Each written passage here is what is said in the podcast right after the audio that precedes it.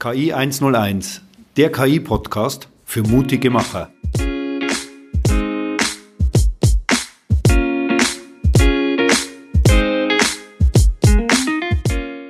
Herzlich willkommen zu unserem KI 101. Mit mir dabei ist wie immer der Reinis. Hallo Reinis. Grüß Gott. Reinis. Wir haben uns heute mal ein Thema vorgenommen, was äh, für viele Firmen, denke ich, sehr, sehr wichtig ist, nämlich zu sagen, bin ich KI-ready? Was brauche ich eigentlich alles, um mit KI anzufangen oder wo beginnt eigentlich das und welche Möglichkeiten gibt es in Firmen mit KI? Mhm. Wie gehen unsere Kunden das so an? Weiß ich nicht. Ich, ich kann nur vermuten. Es ist ja so, dass normalerweise oder bisher Kunden kommen zu uns mit einem fertigen Anwendungsfall. Also die sagen, lieber Tiki, ich habe hier ein KI-Thema, bitte baut uns das. Und dann gemeinsam stellen wir fest, ob diese Idee auch dann wirklich technologisch umsetzbar ist oder nicht. Gibt es auch natürlich Ideen, die nicht technologisch umsetzbar sind, obwohl das auch vielleicht gute Ideen sind. Aber ja, genau, also somit kommen wir äh, zu dem Ursprung. Man muss eine Idee haben, denke ich mir.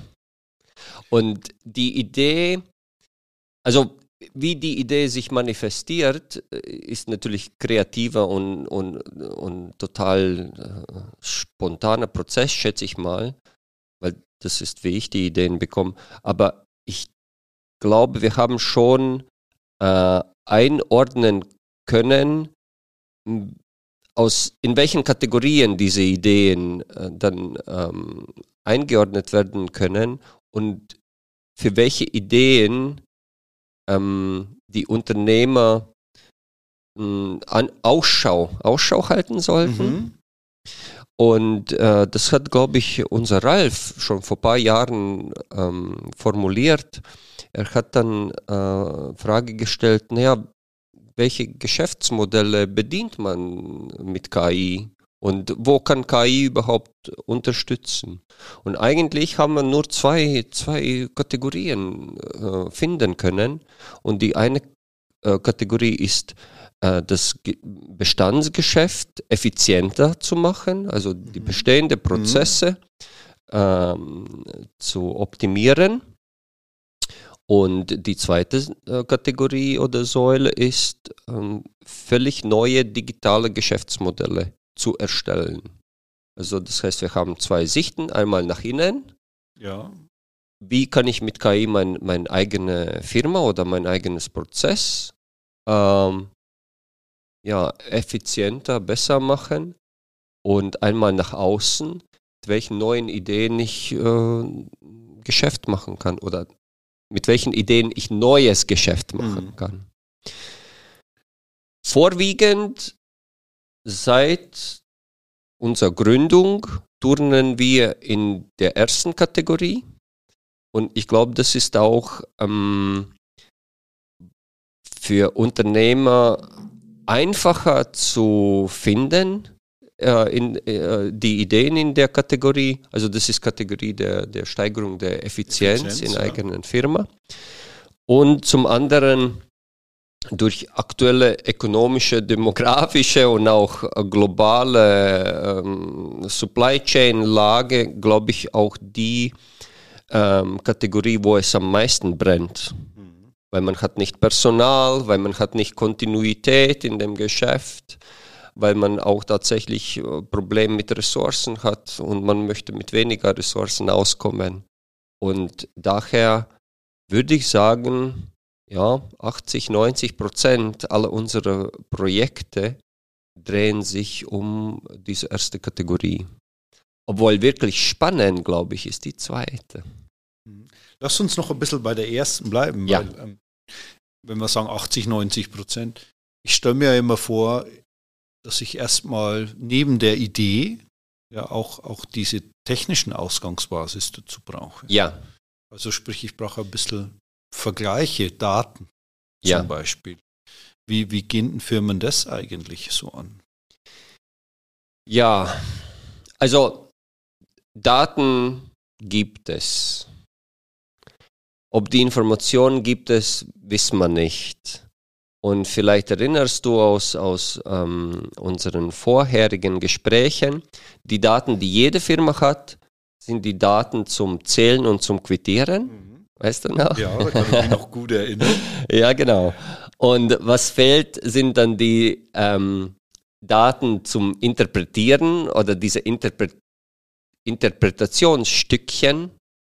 Und das ist, was die Daten informativ macht. Und ähm, also ich würde,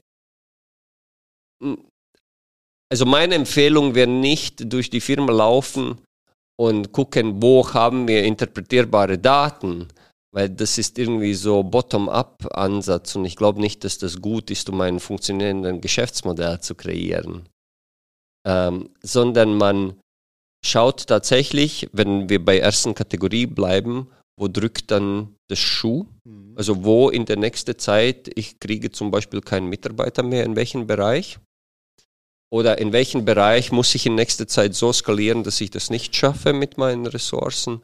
Und dann mh, hm, überlegt, ob man dann eben diesen Bereich oder diesen Prozess ähm, äh, automatisieren könnte mit Softwarelösungen, weil KI ist ja eigentlich Software mhm. vorwiegend. Und was wir ja dann automatisieren, ist oft die Arbeit, die bisher ein Mensch oder Menschen gemacht haben.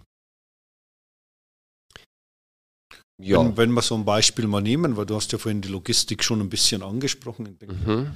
Das Logistikthema ist momentan eines der brennendsten überhaupt weltweit. Ja. Ja, die ganze Verfügbarkeit von, von unterschiedlichsten Rohstoffen oder Halbmaterialien. Ja. Ähm, man könnte zum Beispiel sagen, lieber, lieber das Einkaufs- und Logistikthema, wir, wir setzen hier mit KI an. Mhm. Und äh, dann, dann kommen sie zu uns und sagen, ja, wir hätten gerne unsere Ketten, unsere Lieferketten optimiert. Mhm. Und dann sage ich, liebe Tiki, was brauchst du dann von mir? Ja. Also ich. Weil das ist ja allgemein, weißt du, dann, dann sprechen wir, ja. dann sagst du, hm, mir ist das zu allgemein. Ja. Wie, ähm, wie fasse ich es dann besser? Ich, ich würde das Thema auch ein bisschen demystifizieren.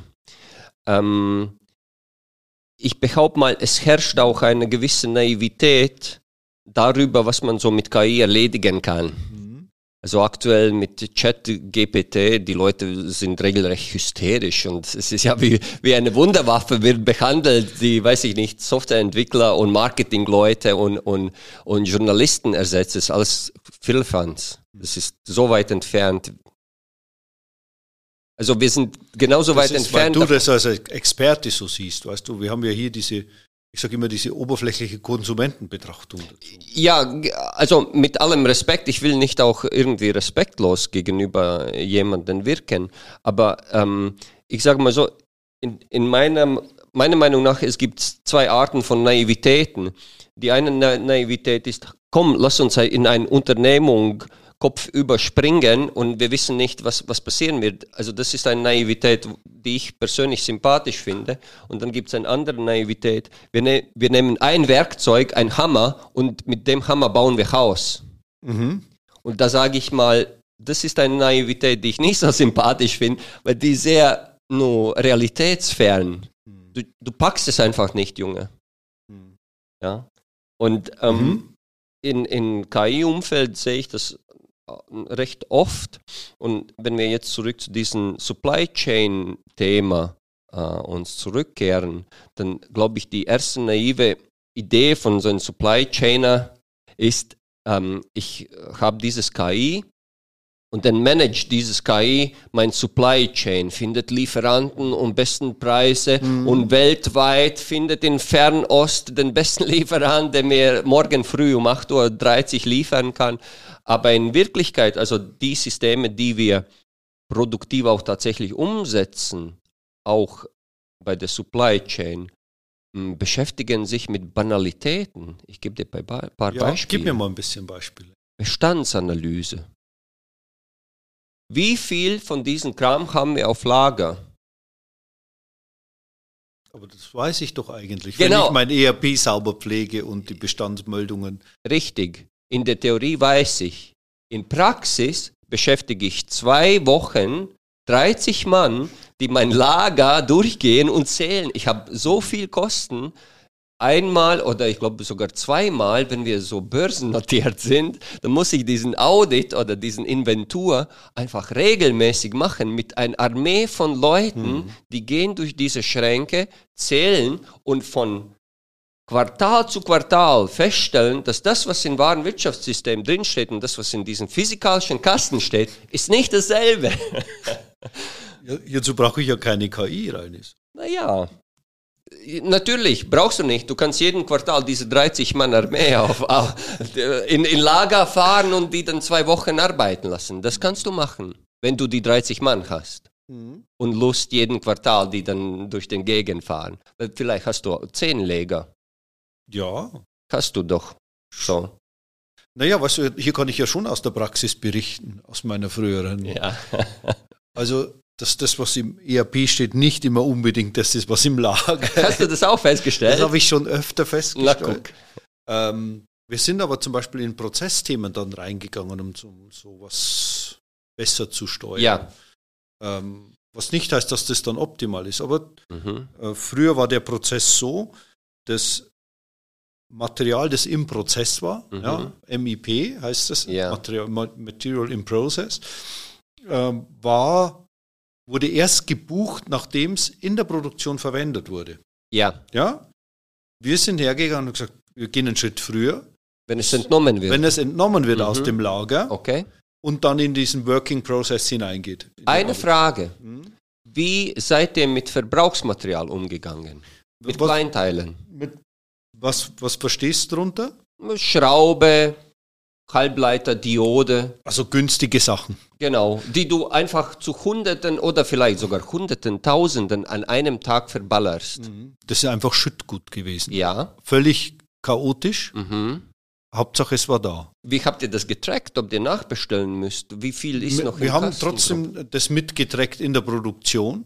Mhm. Ja, es wurde trotzdem getrackt irgendwie. Und dann gab es Mindestbestandsmengen. Und wenn die unterschritten wurden, haben wir automatisch eine Bestellung wieder ausgelöst. Richtig. Aber wie erfährst du Mindestbestandsmenge, wenn ich komme mit Hand einfach in diese Kasten so reingrab und mir einen Haufen entnehme? Du weißt ja nicht, wie ja, Mindest... Wie. Auch hier gibt es unterschiedliche Möglichkeiten. genau, und eine davon ist KI-Modell. Okay. Weil der KI-Modell guckt einfach in, aus der Vergangenheit, also es gibt so Daumenregel, drei Zyklen, also wenn du, äh, du, jedes Geschäft ist mehr oder minder zyklisch und dann sagst du, drei, ein Kalenderjahr ist mein Zyklus, dann gucken wir in den letzten drei Jahre oder besser letzten zehn Jahre, wenn das möglich ist.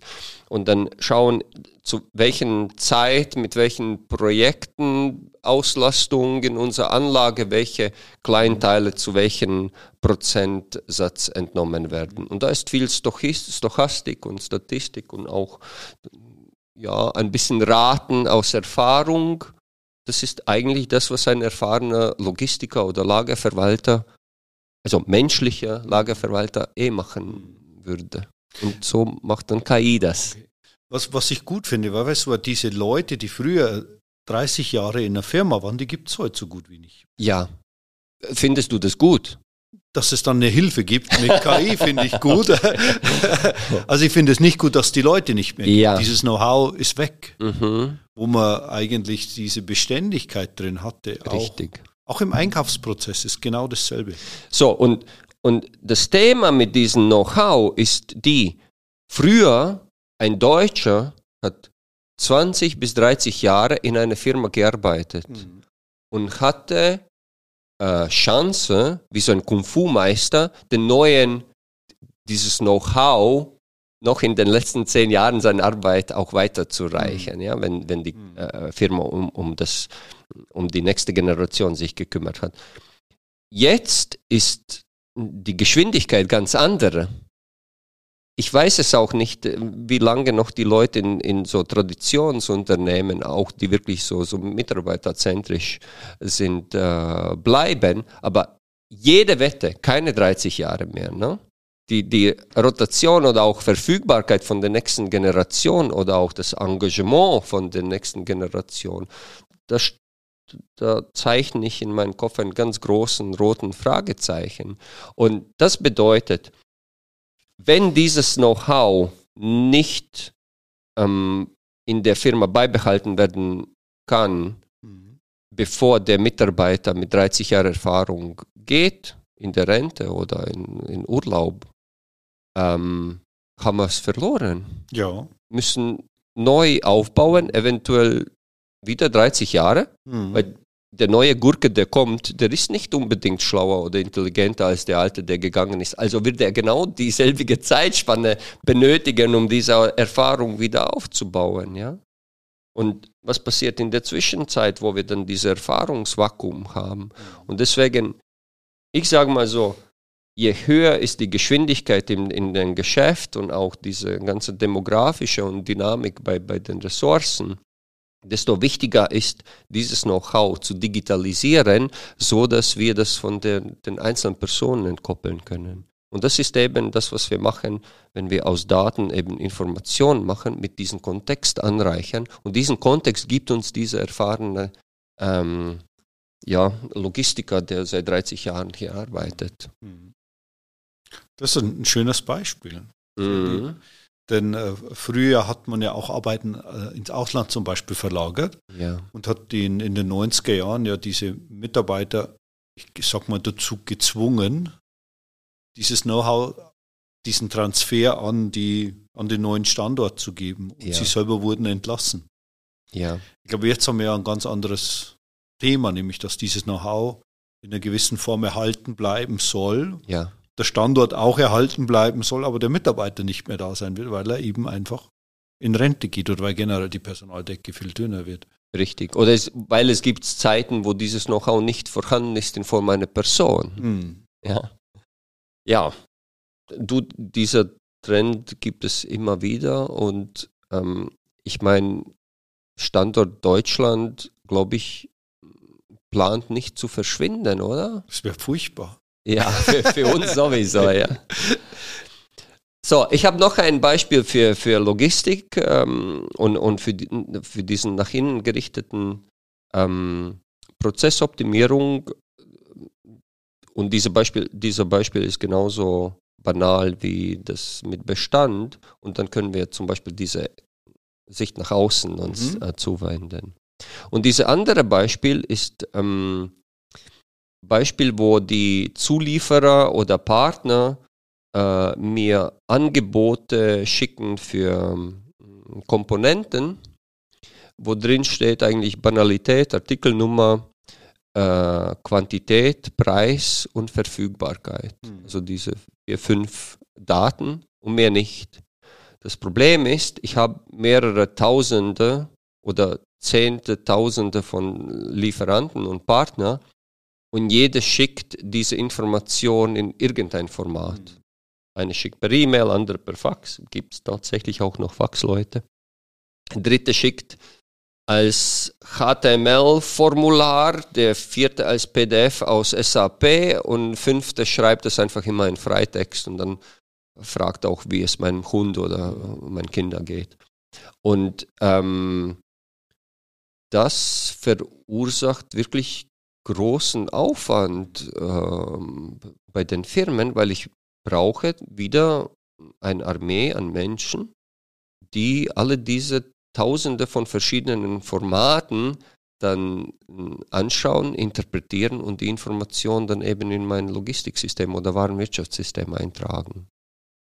Man könnte sagen, ja, das ist uraltes Thema, aus E-Mail-Daten zu extrapolieren und die dann irgendwo einfach reinschreiben, das ist doch schon gelöst. Mhm. Naja, 2023, wir stellen einfach immer wieder, ich glaube einmal pro Monat oder alle zwei Monate, wir be bekommen Anfrage, dieses Problem zu lösen, weil bisher keine andere Lösung äh, hat es geschafft für das Unternehmen. Und Grund dafür ist, wir haben zwar so Standardgeschichten, optische, ähm, optische Zeichenerkennung, also OCR, und, und äh, so Standardmodelle mit Named Entities zum Beispiel, aber die sind nicht gut, weil die sind zu allgemeingültig und berücksichtigen nicht, dass Peter und Paul einfach willkürlich den Format sich überlegen und dann in diesem Format möchten mit mir kommunizieren, weil das ist eben, wie das bei denen schon immer gewesen ist. Ja, weil sich niemand umstellen möchte. Richtig. Und man könnte sagen, nee, aber lass uns doch standardisieren und konsolidieren. Aber wer definiert den Standard? Ich? Nein, du nicht. Mein Standard ist besser. Hm. Ja, und so kommen die Leute nicht zusammen.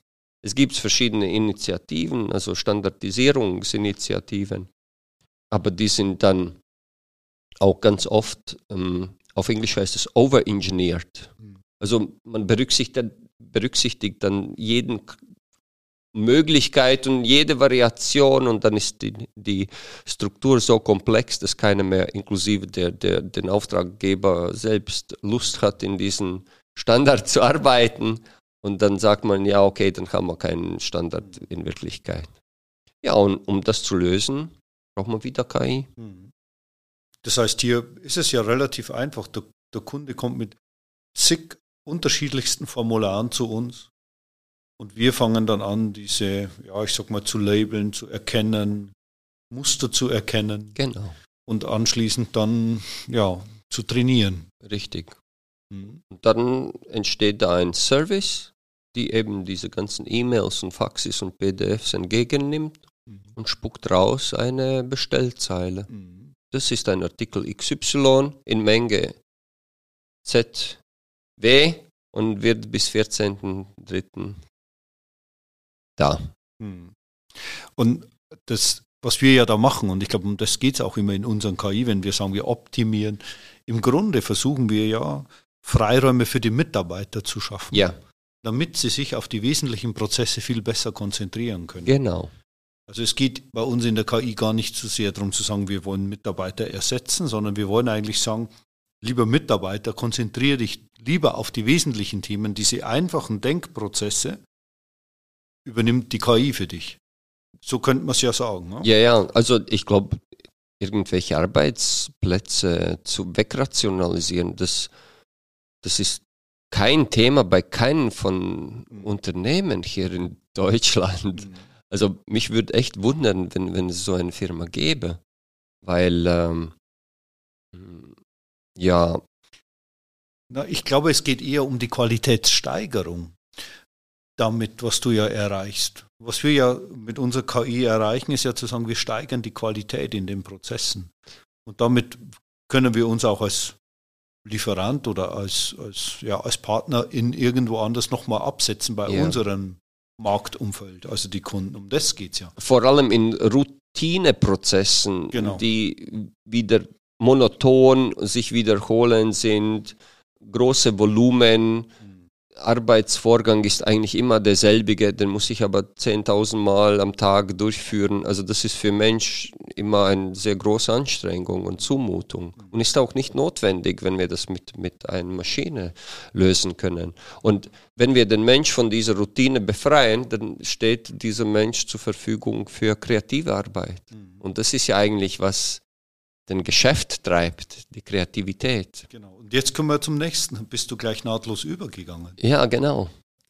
Und ähm, diese zweite Kategorie, also Sicht nach außen, ist unheimlich schwierig, weil ähm, unsere Kunden sind vorwiegend Industrieunternehmen, also die, die, die bauen Produkte aus Materie, Maschinen, Aggregate, Komponenten. Und ich behaupte mal, für Vertrieb und, und, und Business Development, es ist unheimlich schwierig, etwas als Produkt anzusehen, was keine materiellen Form hat. Ja? Weil KI ist eigentlich ein Stück Software und ein Stück Software ist einfach äh, Elektronen, die irgendwo durch irgendeinen Mikrochip fließen, mehr ist das nicht. Ja? Und ähm, deswegen tut sich, tun sich alle von Vertrieb bis zur Produktentwicklung schwer, so ein digitales Produkt zu erschaffen. Und ähm, auch für uns als, als jemand, der tagtäglich mit KI sich beschäftigt, ist auch sehr schwierig, die Kunden dabei zu unterstützen, zu begreifen, okay, wo, wo ist Geschäft hier. Mhm.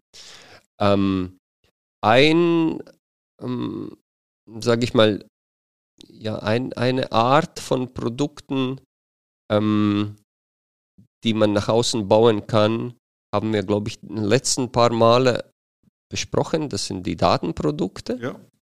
Und ich glaube, das könnte auch wirklich der, der erste Schritt sein für jeden Firma äh, Richtung diese nach außen gerichtete ähm, KI-Lösungen ähm, zu identifizieren, mit welche Daten ähm, oder welche Informationen in eigenen Firma sind wertvoll mhm. und auch ich als Firma bin bereit, die nach außen zu geben ja.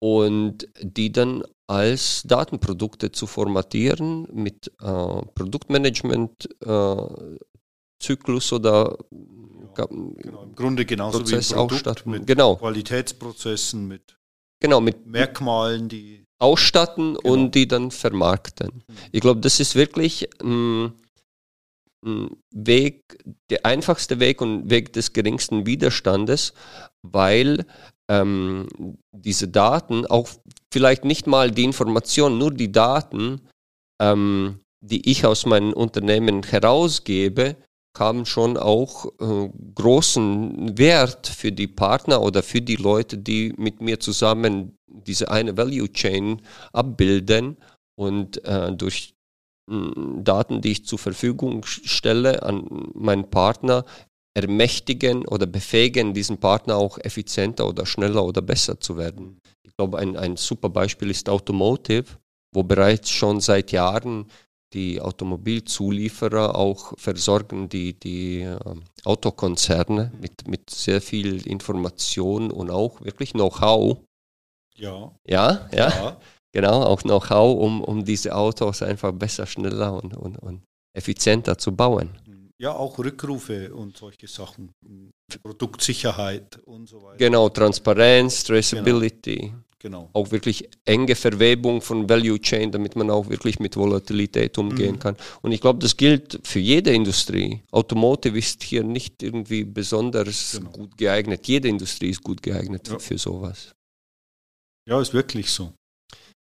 Genau. Und mh, ein zweiten Beispiel, also nach mhm. außen wäre äh, ein Beispiel diese Datenprodukte.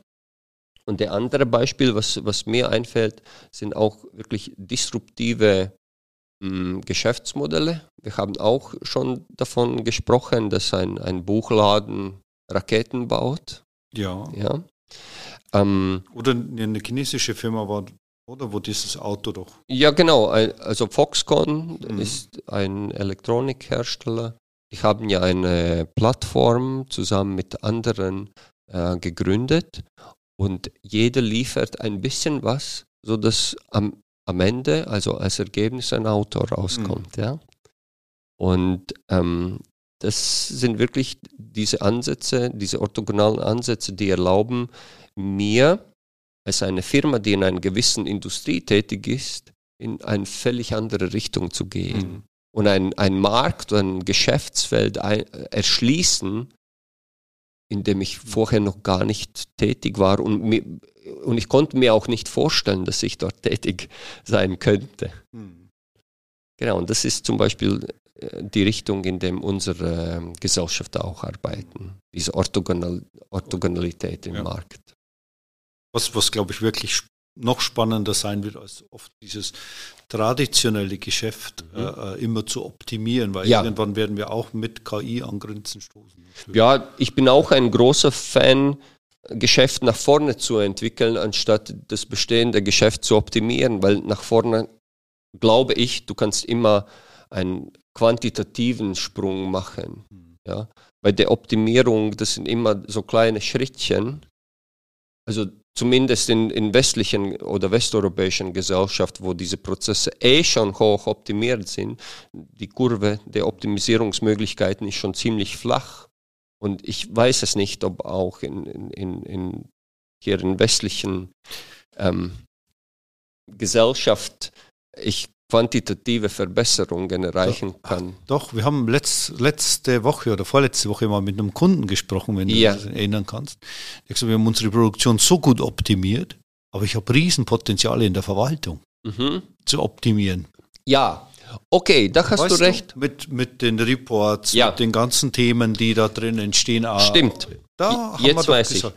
Und das haben, wir doch Ja. so gesagt, jeder, wir wissen das. Komischerweise wird die Produktion, ist, besonders Deutschland ist ein produktionsoptimiertes Land, Ja, aber in der Verwaltung gehen Richtig. Mhm. sie das nicht so professionell an wie in der Produktion. ja, ja, ja. Da, da hast du, das habe ich total vergessen, das Gespräch. Und es ist tatsächlich ähm, wohl so, das Büro ist offensichtlich nicht wert zu optimieren.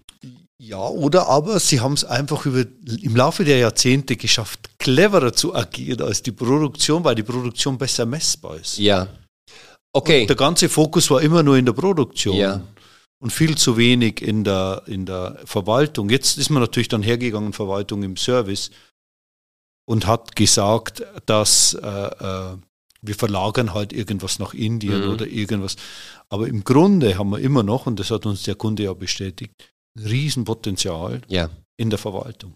Gut, ähm, weißt du noch, was, was äh, unser Ansprechpartner dort gesagt hat? Weil der Grund, warum diese Firma dem Thema jetzt zuwendet, ist, weil die Verwaltungskosten sind so hoch gestiegen, anteilig zu den Genau, Fast Produktionskosten. 50-50. Ja, genau. Also ich schätze mal, früher die Produktion hat 80 Prozent von diesem äh, Wert ausgemacht und äh, Verwaltung vielleicht 20. Dann, sagt man, okay, ich ignoriere das einfach. Aber jetzt, wo es 50-50 langsam wird, muss man auch Büro Genau. automatisieren. Die Ursache war natürlich, weil der Kunde plötzlich oder mehrere Kunden plötzlich ganz andere Art von Reporting erwarten. Ja, okay, das, das ist natürlich, natürlich, also wieso auf einmal 50-50? Genau, ja? und sie plötzlich feststellen, Mensch, wir haben ja nichts digitalisiert oder Ja. fast nichts digitalisiert. Und diese Kluft, die jetzt da plötzlich kommt, die gilt es jetzt mit KI wieder zu, zu, zu füllen. Also insofern ist dieser Druck auch wieder von außen da, um zu sagen, wie optimiere ich Ja. mich plötzlich wieder. Genau, also ich, ich denke, wenn wir dieses Thema Reporting generalisieren, ich glaube, Kunde heutzutage einfach hat ganz andere Erwartungshaltung, was die was Service und Kundenansprache und Kundeninteraktion äh, betrifft. Jeder Kunde erwartet von einem Lieferanten oder Produkthersteller, dass er eigentlich um alles kümmert. Genau. Ja? Auch um die Themen, die vor 20, 30 Jahren, man hat sein Moped selbst repariert. Ja. Heutzutage fährt man auch mit einem Fahrrad, um eine Kette oder einen Schlauch zu wechseln, fährt man ins Geschäft. Also ich, ich bin in, in Sowjetunion äh, aufgewachsen. Das war für mich wirklich ein, ein Schock, dass ich fahre mit meinem Fahrrad zu einer technischen Wartung. Was geht ab? Du hättest wahrscheinlich noch selber geschweißt. Rein. L- Klar. Und gelötet. Klar.